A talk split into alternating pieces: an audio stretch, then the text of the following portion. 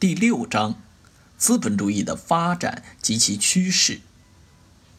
考点一：资本主义由自由竞争到垄断。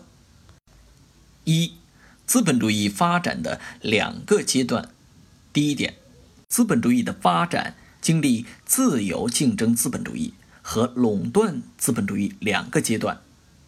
十九世纪末二十世纪初，垄断资本主义得以形成，垄断取代自由竞争，在资本主义经济中占据统治地位。第二点。垄断资本主义的发展包括私人垄断资本主义和国家垄断资本主义的两种形式。二、生产集中与资本集中。第一点，生产集中，它指的是生产资料、劳动力和商品的生产日益集中于少数大企业的过程。其结果是，大企业在社会生产中所占的比重不断增加。第二点，资本集中，它指的是大资本吞并小资本，或由许多小资本合并而成大资本的过程。其结果是，越来越多的资本为少数大资本所支配。第三点，生产集中和资本集中是资本家追求剩余价值和自由竞争的结果。也是生产社会化和资本社会化的重要表现。以下是资本积累、资本积聚和资本集中的总结。资本积累是指把剩余价值转化为资本，或者说剩余价值的资本化。资本积聚是指单个资本因积累而在生产规模上的扩大，而资本集中则是。大资本吞并小资本，会有许多小资本合并而成大资本的过程。三、垄断的形成本质及垄断组织。第一点，垄断的含义。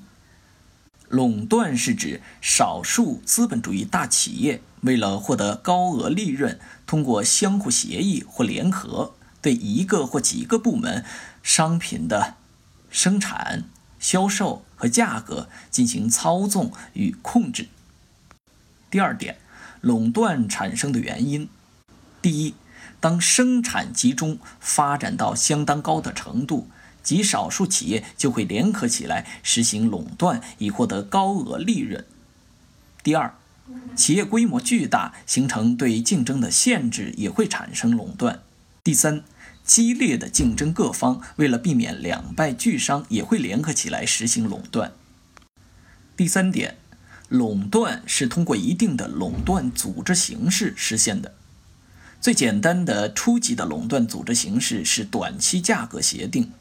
常见的垄断组织有卡特尔、辛迪加、托拉斯和康采恩等。第四点，垄断组织的本质。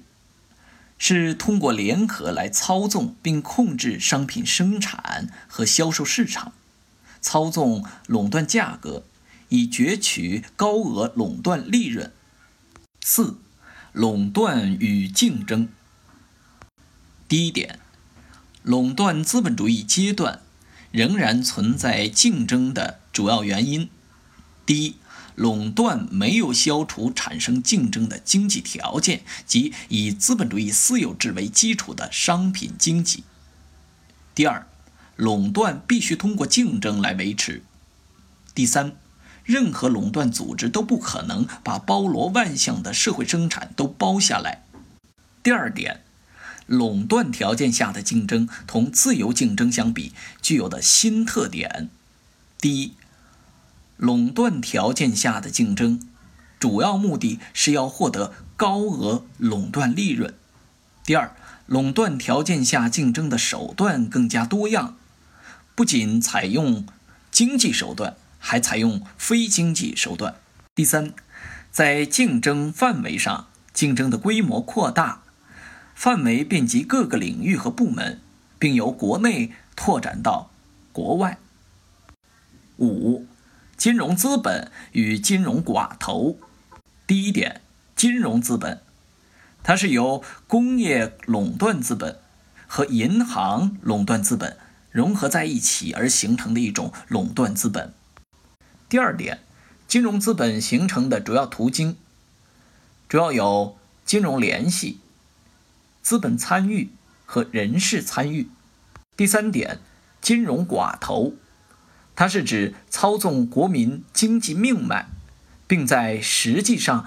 控制国家政权的少数垄断资本家或垄断资本家集团，它是在金融资本形成的基础上产生的。第四点，金融寡头操纵控制社会的主要方式，在经济中的统治主要是通过参与制来实现的，在政治上主要是通过同政府的个人联合来实现的。还通过建立政策咨询机构、掌握新闻、科教、文化等来左右和影响国家的内政、外交与社会活动。六、垄断利润和垄断价格。第一点，垄断资本的实质即获取垄断利润。第二点，垄断利润，它是指。垄断资本家凭借其在社会生产和流通中的垄断地位而获得的超过平均利润的高额利润。第三点，垄断利润的来源，归根到底来自无产阶级和其他劳动人民创造的剩余价值。具体来说，包括第一，来自对本国无产阶级和其他劳动人民剥削的加强。第二，通过垄断高价和垄断低价来控制市场，获得一些其他企业，特别是非垄断企业的利润。第三，通过加强对其他国家劳动人民的剥削和掠夺，获取国外利润。第四，通过资本主义国家政权进行有利于垄断资本的再分配。从而将劳动人民创造的国民收入的一部分变成垄断资本的收入。第四点，垄断利润的实现，主要通过垄断组织制定的垄断价格来实现。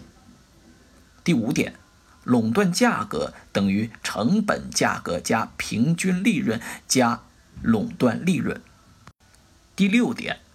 垄断价格的两种形式，即垄断高价和垄断低价。垄断高价是指垄断组织出售商品时规定的高于生产价格的价格；垄断低价是指垄断组织在购买非垄断企业所生产的原材料等生产资料时规定的低于生产价格的价格。第七点，垄断价格的产生并没有否定。价值规律，它是价值规律在垄断资本主义阶段作用的具体表现。拓展与点拨，垄断的形成并不能增加价值总量，垄断本身也不能创造价值或剩余价值，垄断价格的制定也不能完全脱离价值。